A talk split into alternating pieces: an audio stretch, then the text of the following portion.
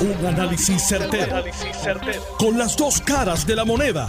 Donde los que saben no tienen miedo a venir. tienen miedo a venir. Esto es el podcast de Análisis 630 con Enrique Quique Cruz. 5 y 5 de la tarde de hoy, miércoles 7 de junio del 2023. Tú estás escuchando Análisis 630. Yo soy Enrique Quique Cruz y estoy aquí de lunes a viernes de 5 a 7 en línea telefónica el comisionado de seguros en Puerto Rico, el licenciado Alexander Adams. Buenas tardes, comisionado. Bienvenido a Análisis 630. Muchas gracias.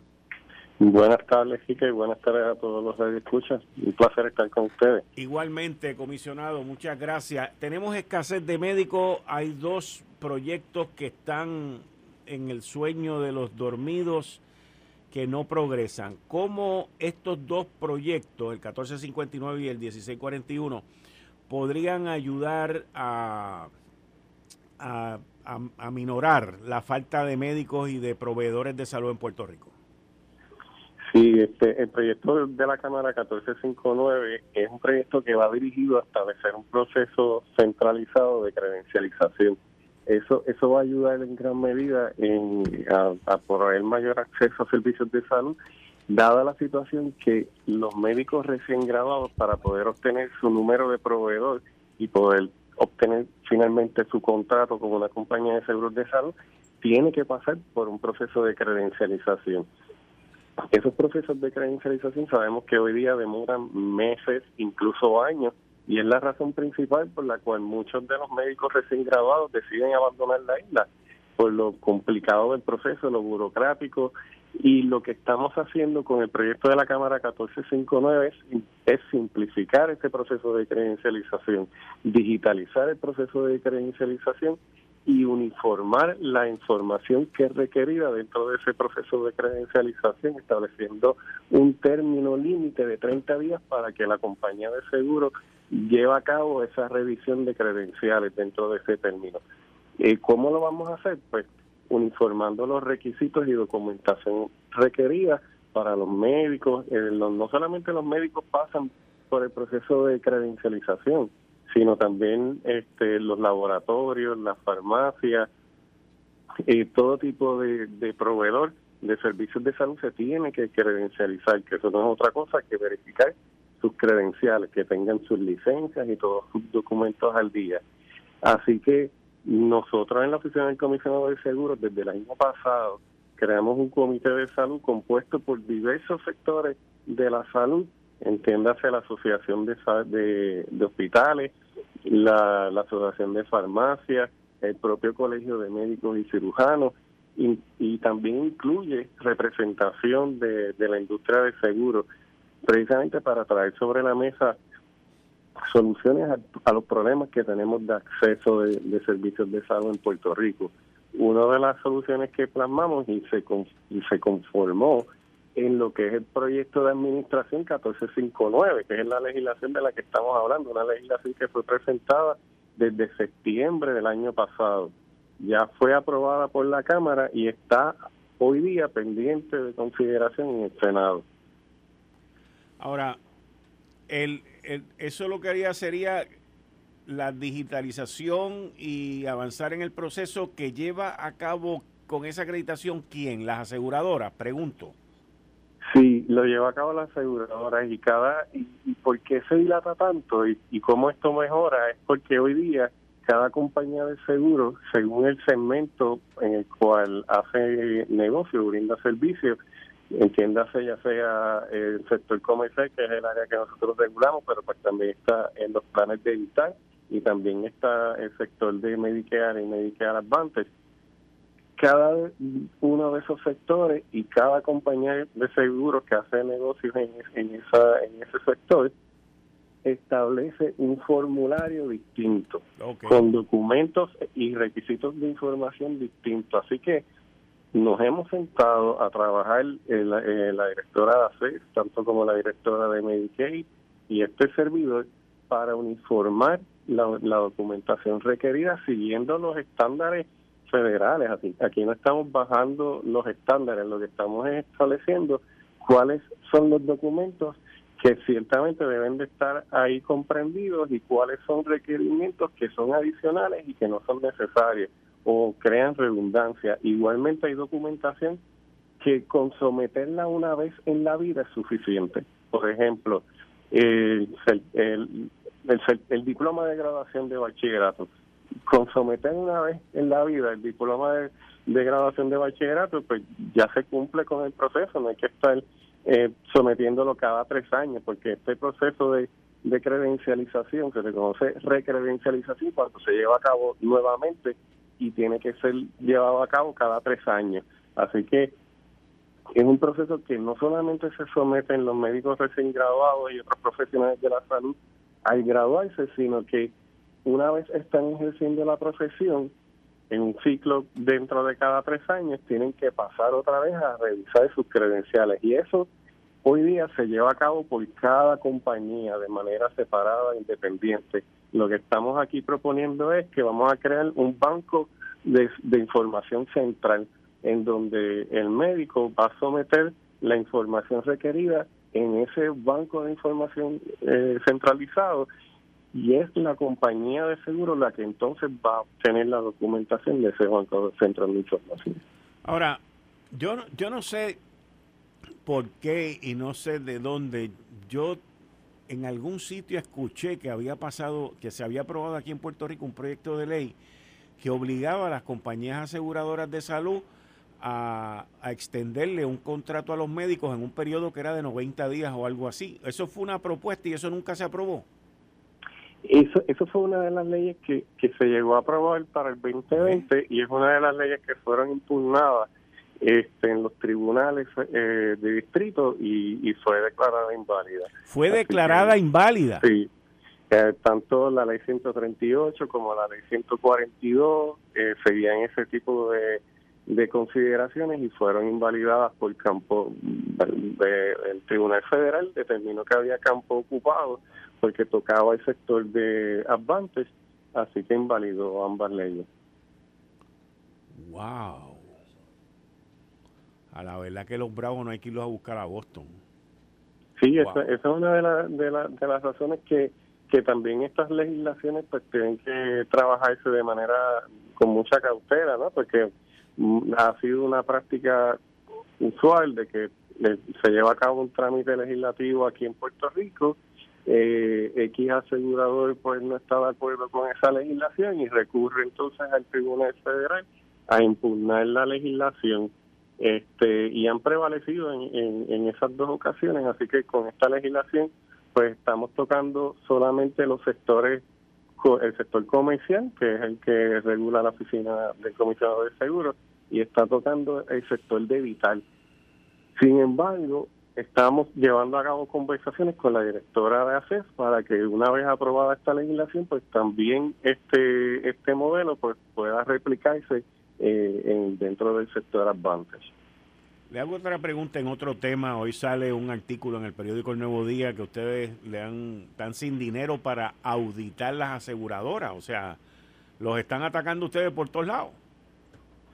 Eh, ahí este, eh, todavía el presupuesto eh, son propuestas, ¿no? Y sí hubo una reducción en el presupuesto de, de nuestra oficina en comparación con el presupuesto corriente y lo que hemos hecho es solicitar una reconsideración de antes que se apruebe el presupuesto y, y pues nos dejen en, una situación igual o mejor a la que estamos hoy día. Este, no es que estemos sin dinero para auditar, el, muchas, nosotros llevamos a cabo nuestras auditorías, las auditorías más complejas, que son las que se llevan a cabo a los aseguradores multiestatales, que son hacer compañías de seguros que hacen negocio en Puerto Rico y en otros estados pues esas es una, unas auditorías que tocan bien de cerca la acreditación, son auditorías complejas que se tienen que coordinar con, con otras jurisdicciones de los Estados Unidos y son bien costosas. Eh, nosotros logramos que, que por legislación en el 2018 el costo de esas auditorías sea reembolsado a la oficina, pero pues tenemos que tener el dinero en caja para primeramente. Así que por eso es que estamos haciendo el, el llamado. Y lo más importante de todo, o la consideración, ¿no? Ante la Junta de Supervisión Fiscal, es que nosotros somos una agencia que generamos nuestros propios ingresos, no dependemos del Fondo General. nosotros costeamos nuestras operaciones a base de los derechos y, cargos por licenciamiento que se le que tienen que pagar las compañías de seguro, así como las personas que ostentan una licencia de seguro para vender seguros, los agentes, los productores, eh, todo ese tipo de, de trámites conlleva un costo de derechos y, y, cargos, ¿no? Tarifas anuales, que, que son, de ahí es que nos nutrimos.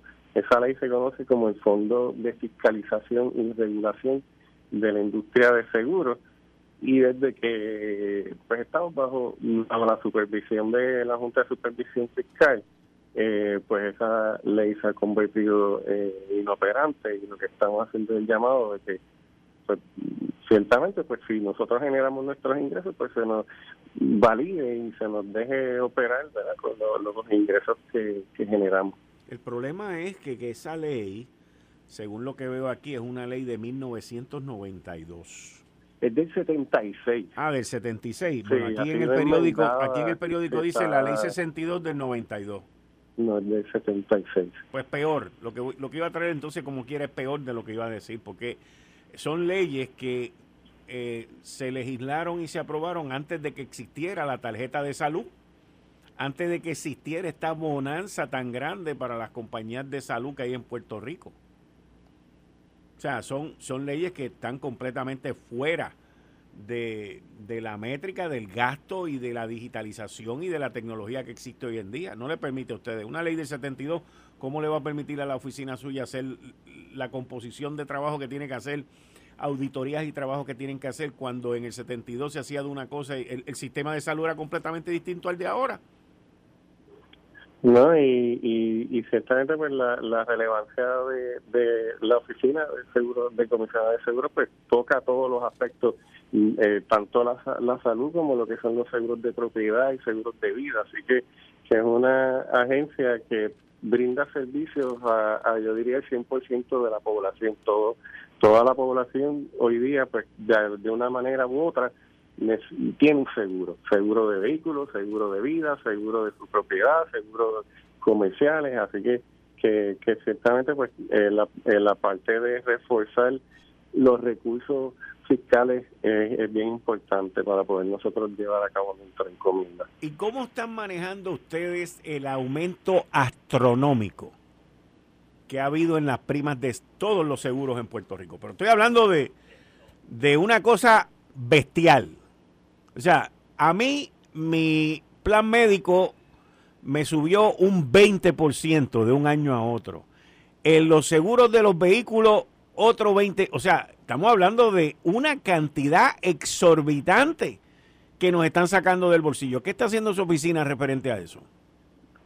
Sí, eh, hay que verlo dentro de cada línea de negocio. Tiene razón, ha habido eh, aumentos en cada uno de los sectores y en el sector de propiedad, dado a los fenómenos climáticos que están ocurriendo a nivel global, porque las compañías de seguros de propiedad, pues a su vez se reaseguran, ¿no? Se aseguran. yo, yo lo de comisionado, yo lo de comisionado, yo lo de propiedad lo puedo entender, pero los vehículos, o sea, la salud 20% de un año a otro.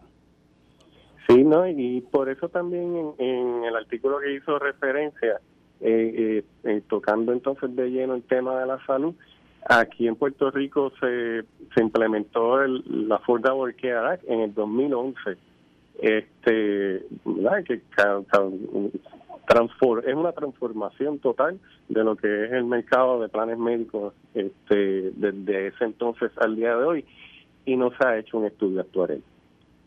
Cualquier cambio eh, tarifario tiene que estar justificado con, con su estudio actuarial y por eso es una de las razones principales de que estamos, ¿verdad? Recalcamos de que necesitamos tener los fondos suficientes pues para poder llevar a cabo todas estas tareas que tenemos, especialmente el que impactan el bolsillo de los consumidores.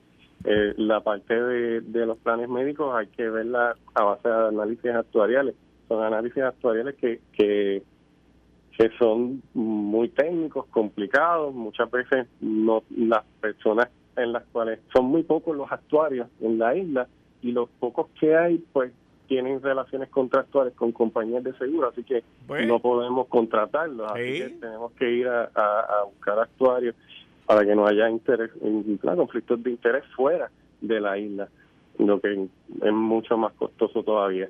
Así que son muchos factores y pues todo eso a la larga pues implica en, necesidades fiscales que, debemos de incurrir. Sí los tenemos de cerca, viendo de cerca todos esos aspectos, no estamos ajenos a las necesidades que hay, pero todas para poder atenderlas, a su vez pues, necesitamos los recursos. Comisionado, como siempre, muchas gracias. Muchas gracias por estar disponible para análisis. Gracias a ustedes.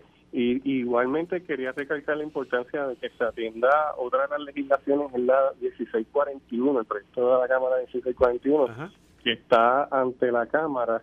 Eh, ha habido una muy buena comunicación con la Cámara de Representantes, especialmente la Comisión de Salud, pero pues es necesario que, se apruebe porque ese proyecto toca de cerca el pago de las tarifas a los médicos y, profesionales de la salud, que sabemos que es uno de los problemas también principales por las cuales abandonan la isla por las tarifas bajas que tienen hoy día y ese proyecto va dirigido para posibilitar la negociación colectiva, que ellos puedan negociar colectivamente sus tarifas con las compañías de seguros y se puedan agrupar eh, por especialidad y negociar colectivamente las tarifas y los términos y condiciones de los contratos. Muchas gracias, comisionado. No hay de qué, a la orden y gracias por la oportunidad. Bien, ahí ustedes escucharon al licenciado Alexander Adams, que es el comisionado de seguros en Puerto Rico. Eh, una oficina regida por unas leyes que se hicieron en el 72 y después en el 92. Y aquí hay miles de millones de dólares en salud. Eh, no tiene presupuesto para auditar. Este, esto es un desastre. Pero eh, todo tiene un propósito. Créame, créame, todo tiene un propósito. Están asfixiando la oficina del comisionado de seguro para que no audite. Imagínate qué casualidad. No, no, no. Yo, yo te digo. Miren, en otro tema, los Airbnb, los BTR, yo entiendo que han sido buenísimos para el desarrollo turístico en Puerto Rico. Le están generando a la gente un billete brutal pero brutal. Y yo no siempre estoy de acuerdo con las ideas y los conceptos que hace el representante popular José Cheito Rivera Madera. Es más, en su mayoría estoy en contra de las cosas que él hace. Pero en esta le tengo que decir que le tengo que dar hasta cierto punto la razón.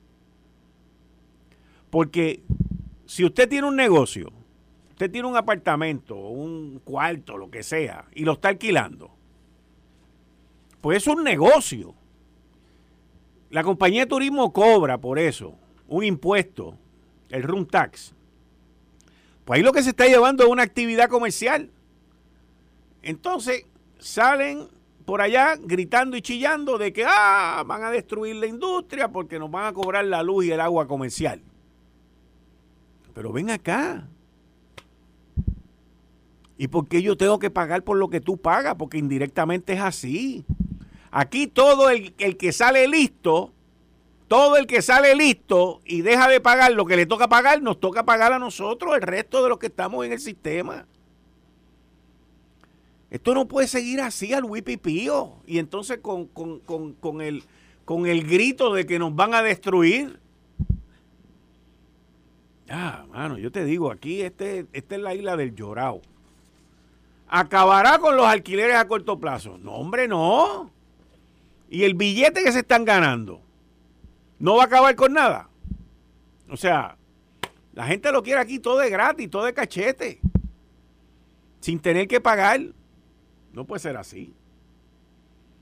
Pero vamos a ver, eso no va a terminar en nada de todos modos, ya usted verá. Eso no termina en nada, no va a terminar en nada. Pero, pero qué bueno que salen así a gritar y a, llorar y a, y a mendigar. Una cosa impresionante. Oiga, lo que está impresionante también esta cuestión Imagínense, con los calores que están haciendo, se le va la luz, no hay luz, le da hambre. Pues vamos para allá, para, el McDonald's de Bairoa con la nena para comprar algo. Y de momento, pim, pum, pam, pam, 20 tiros, matan a uno frente a usted, hieren a la nena. Una cosa de loco.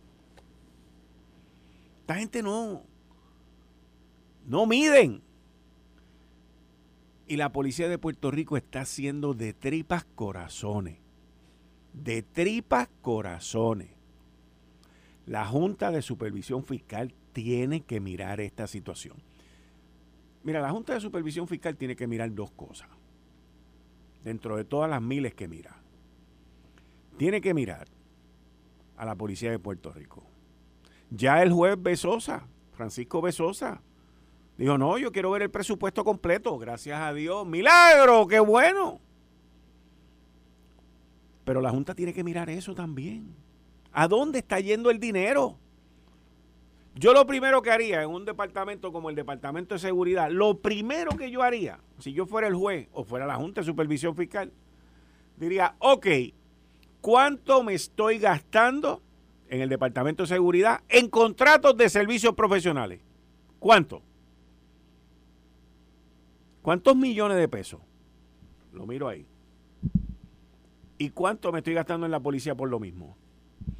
Y de ese contrato de servicios profesionales, abogados, todos esos alicates y alcahuetes que hay ahí, ¿cuánto yo puedo sacar de ahí para reclutar más policía? Pero principalmente para darle mayores beneficios, para dar aumento a la policía. Ya el aumento que Natalie Yaresco y la Junta de Supervisión pasada dio, que fueron en dos años un 30%, 30% podrá sonar mucho, pero le voy a hacer una pregunta a usted. 30% de 2 mil dólares. ¿Qué son? 600 pesos. 30% de 3.500 dólares. Ah, ahí es más. Ahí es más. Nosotros tenemos que llevar a nuestros policías a unos salarios decentes a unos salarios que se pueda, se pueda reclutar. Ya no se puede reclutar. Muy difícil reclutar, muy difícil reclutar. Es difícil reclutar para lo que sea. Cuando usted va por la calle y ve en los restaurantes de comida rápida unos letreros bien grandes que dicen a 12 pesos la hora 12 pesos la hora. Y tú dices, anda, a 12 pesos la hora. Comida rápida. Ahí, bueno, ahora con eso que ocurrió ayer en Bairoa, de, ahí sí, tu vida corre peligro ahora también, pero no tanto como la de un policía.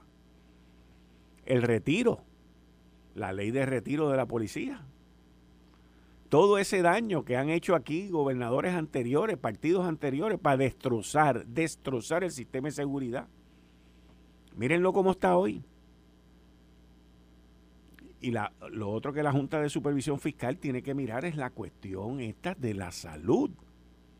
Tenemos un problema serio. Ah, el problema es mundial. Sí, yo sé que el problema es mundial, pero yo tengo que resolver el mío aquí. Tengo que resolverlo aquí. No hay de otra. No puedo seguir que venga otro y lo haga por mí. Eh, estás escuchando el podcast de Noti1. Análisis 630 con Enrique Quique Cruz. Todos los miércoles con Atilano Cordero Vadillo. Buenas tardes, Atilano, bienvenido.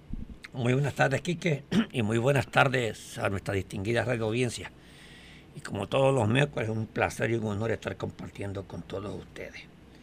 Voy a comenzar con el precio del petróleo. La semana pasada le di buenas noticias la semana pasada bajó a 68.98. Era de, de, de las bajas más drásticas que hemos tenido en, los últimos años. Pero hoy el WIT cerró a 73.10. Subió del, del, miércoles los árabes este. anunciaron, los árabes anunciaron que, iban a, bajar la, la producción. Subió 4 dólares el bajil. Y eso fue. Oye, y el anuncio fue inesperado porque ellos no hablaban. En un inesperado compromiso de Arabia Saudita de aumentar los recortes de producción. Durante el fin de semana hablaron sobre eso y rápido el, precio del petróleo subió. Entonces, eh, y todo esto no importó que China está está importando menos petróleo por la débil situación de sus datos de, de exportación en su economía. Así es que eh, siguen, siguen los árabes teniendo el, el, el sartén por el mango y le dieron rápido una, una, una advertencia y rápido el petróleo subió.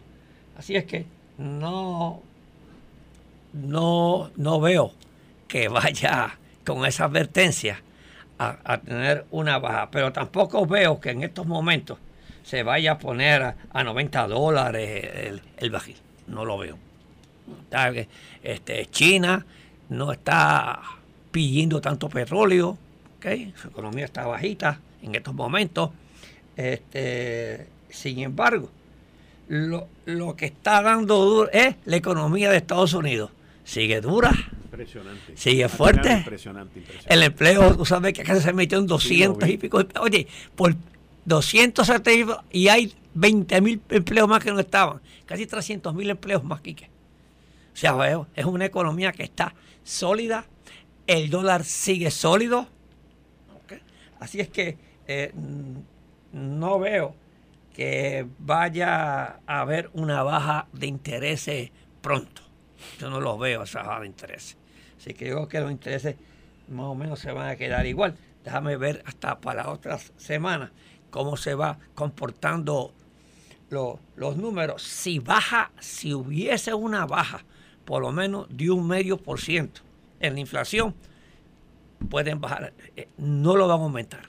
Eso no lo van a aumentar. Ahora, yo no espero que como está, como está la inflación todavía alta y está el empleo alto, este, no veo que vaya a bajar los intereses por ahora. hay algo que, que se aprobó el presupuesto. Pero yo no voy a tocar del presupuesto porque aquí está el hombre clave. está el distinguido representante Jesús Santa, que es el presidente de la comisión. Y Jesús es una persona que habla tan claro y detalla tan bien las cosas. Pero hay una partida que no estoy de acuerdo. Y te lo voy a dar porque no estoy de acuerdo. Que es el de la Universidad de Puerto Rico. Eh, este presupuesto del gobierno de Puerto Rico que va a ser el mayor de la historia, es 12.700 millones. Es, el presupuesto más alto en la historia de Puerto Rico. ¿Presupuesto más alto que ha podido tener alguien bajo quiebra? Pues esto que, que, que, terrible, seguimos gastando igual. Cacho. No pagamos. Imagínate si hay billetes. Esto, este presupuesto del gobierno de Puerto Rico el más alto en la historia. Esto cubre 2 mil millones para el pago de las pensiones, mil millones para el pago del fedicomiso de pensiones y, distintos aspectos de lo que es el funcionamiento del gobierno, afirmó el amigo Jesús Santa, que ahorita lo tenemos aquí con nosotros. Entonces, lo que yo creo es que para el presupuesto de la universidad, eh, Santa explicó que la Universidad de Puerto Rico, del Fondo Federal, según establecido por el plan de ajuste, que Cámara dispuso 58.3 millones más para la institución. Se le dieron 58 millones más a la institución.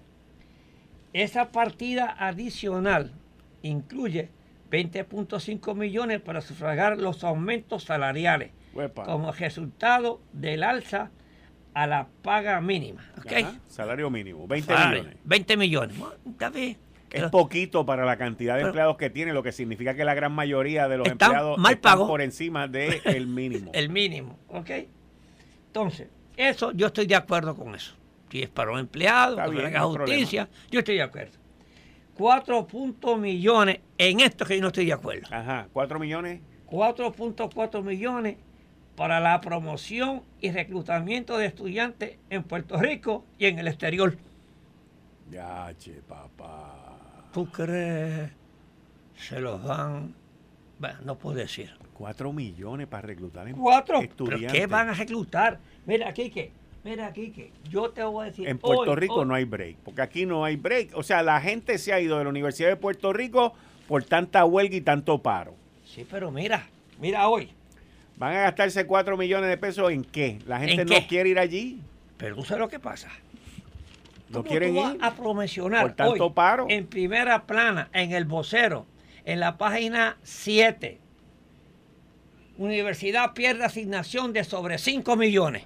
Ah, pues ahí están. Ok. Para compensar. Pero mírate, mírate. Pierde 5, le dan 4. ¿Cómo rayo yo le voy al machado a esas personas para que me dé, para que me dé, para promocionar estudiantes del extranjero con todos estos problemas que hay aquí?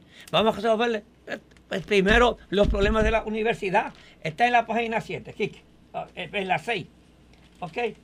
Los integrantes de la Junta de Gobierno de la Universidad de Puerto Rico decidieron cancelar la construcción de una instalación para albergar, para albergar los animales utilizados en las investigaciones científicas, que eso es importante, del recinto de Río Piedra, proyecto para el que la institución educativa recibió en el 2019, mírate, mira, 2019, una asignación de 5 de 5 millones 586 mil 679 dólares. Se lo voy a dar al punto de parte de, los institutos nacionales de salud. La determinación se tomó por recomendación del Comité de Reconstrucción e Infraestructura, liderado por el ingeniero Emilio Colón y sin oposición de los presentes, que incluyó el presidente de la universidad, el doctor Luis Aferrao Delgado. Pero, mira lo que mira lo que dicen no se puede cumplir con las fechas establecidas, por lo tanto se está recomendando la cancelación, esposó el ingeniero Colón. Ahora, mírate las reacciones y los atrasos que da. Sin embargo, a pesar de tener una fecha límite, no fue hasta el abril 23 que la Junta de Subasta de la, UPR hizo público la citación para un proyecto que solo recibió una propuesta porque fue declarada como desierta. Si no se mueven, no hacen su trabajo. ¿Ok? Asimismo, la neurocientífica manifestó su preocupación por el impacto que esta situación pudiera tener en otras propuestas que tiene ante sí la entidad federal, como la que presentó en febrero para la, remodelación del área de investigación biomédica del edificio Julio García a un costo de 9 millones. Entonces, ¿qué administración hay en esa universidad? Bueno, mira, esto está bien brutal, mira. ¿Qué? La gente, la gerencia universitaria sabía de la fecha sí, sabía de la y fecha. la urgencia. Esa gente vino a Puerto Rico a decírselo personalmente. Personalmente. No importa un bledo. No importa nada. Mire, señor, yo lo que haría a Jesús Santa, al distinguido amigo, este, representantes y panelistas nuestros que recomienda un síndico a la Universidad de Puerto Rico, un administrador. Estas personas no se les puede seguir dando más dinero porque no saben administrar. Y si no saben administrar, que está demasiado despolitizada. Tú no, puedes, tú no puedes, perdona que te interrumpa. adelante, Quique. Tú no puedes darle 4 millones a uno que perdió 5 Porque entonces no hay ningún tipo de consecuencia. consecuencia. es el problema que ah, tenemos. No, o sea, lo, estamos premiando. ¿Sí? Lo estamos premiando. el problema de tu ineptitud. Ok. No, no más. Entonces, ¿qué? Van a, ¿Qué es lo que van? ¿Qué es lo en estos momentos con la crisis que tiene la universidad? ¿Qué es lo que va a promocionar la Universidad de Puerto Rico? Está brutal. Ah, pues que no. Esos cuatro millones. Que no tenemos prisa. Cuatro, le voy a decir al amigo Jesús Santa que no le dé, que se los quite. Que no le dé un centavo más. Esos cuatro millones, se lo dé otra cosa. Qué cosa. ¿Okay? Así es que estamos administrando nuestro centro docente. Sin embargo, no quieren administrar, no quieren sacar colegio, siguen las vacas sagradas y lo que le dan es esa pizca para los empleados que le dieron ahí. Lamentablemente. Qué mal. No hay consecuencia. No, hay, no aquí no hay consecuencia. Oye, hay un estudio, Quique. Ajá. Yo voy a, voy a discutir tu, tu columna que está buena. Hay un estudio. Está en la página 6 del Nuevo Día. Dice, revelador daño de la corrupción.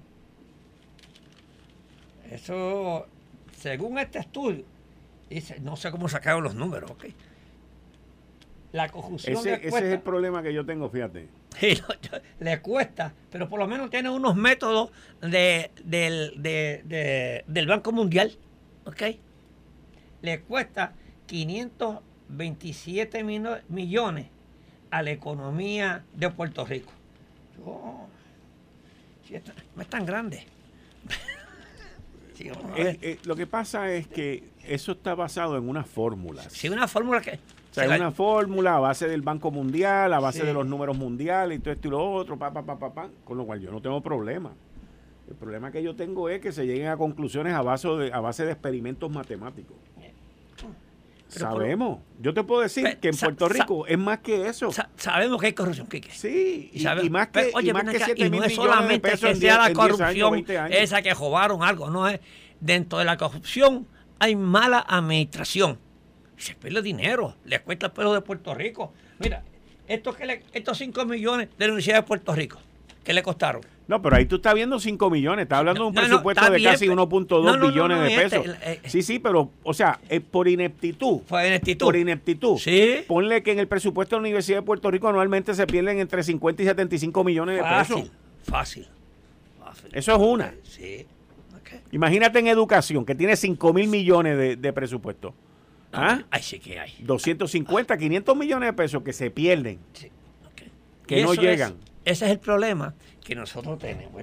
Es que, es la parte de mí. Todavía en Puerto Rico no se ha dado un administrador. Y espero que se dé ese administrador. Pero está bueno, aunque, oye, y, es, y, tenemos que decir que esto lo llevó, eh, fue el segundo investigador del estudio, el economista Ricardo Fuentes de, la Universidad este, Católica de Ponce. O sea, que son gente seria, gente pero pero discriminan. por lo menos nos pone en perspectiva de algo. La Universidad Católica de Ponce discrimina.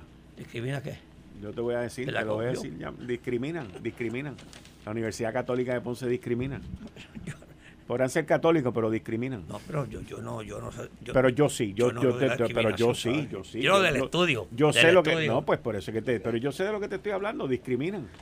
Te lo digo por experiencia propia, por conocimiento propio. No.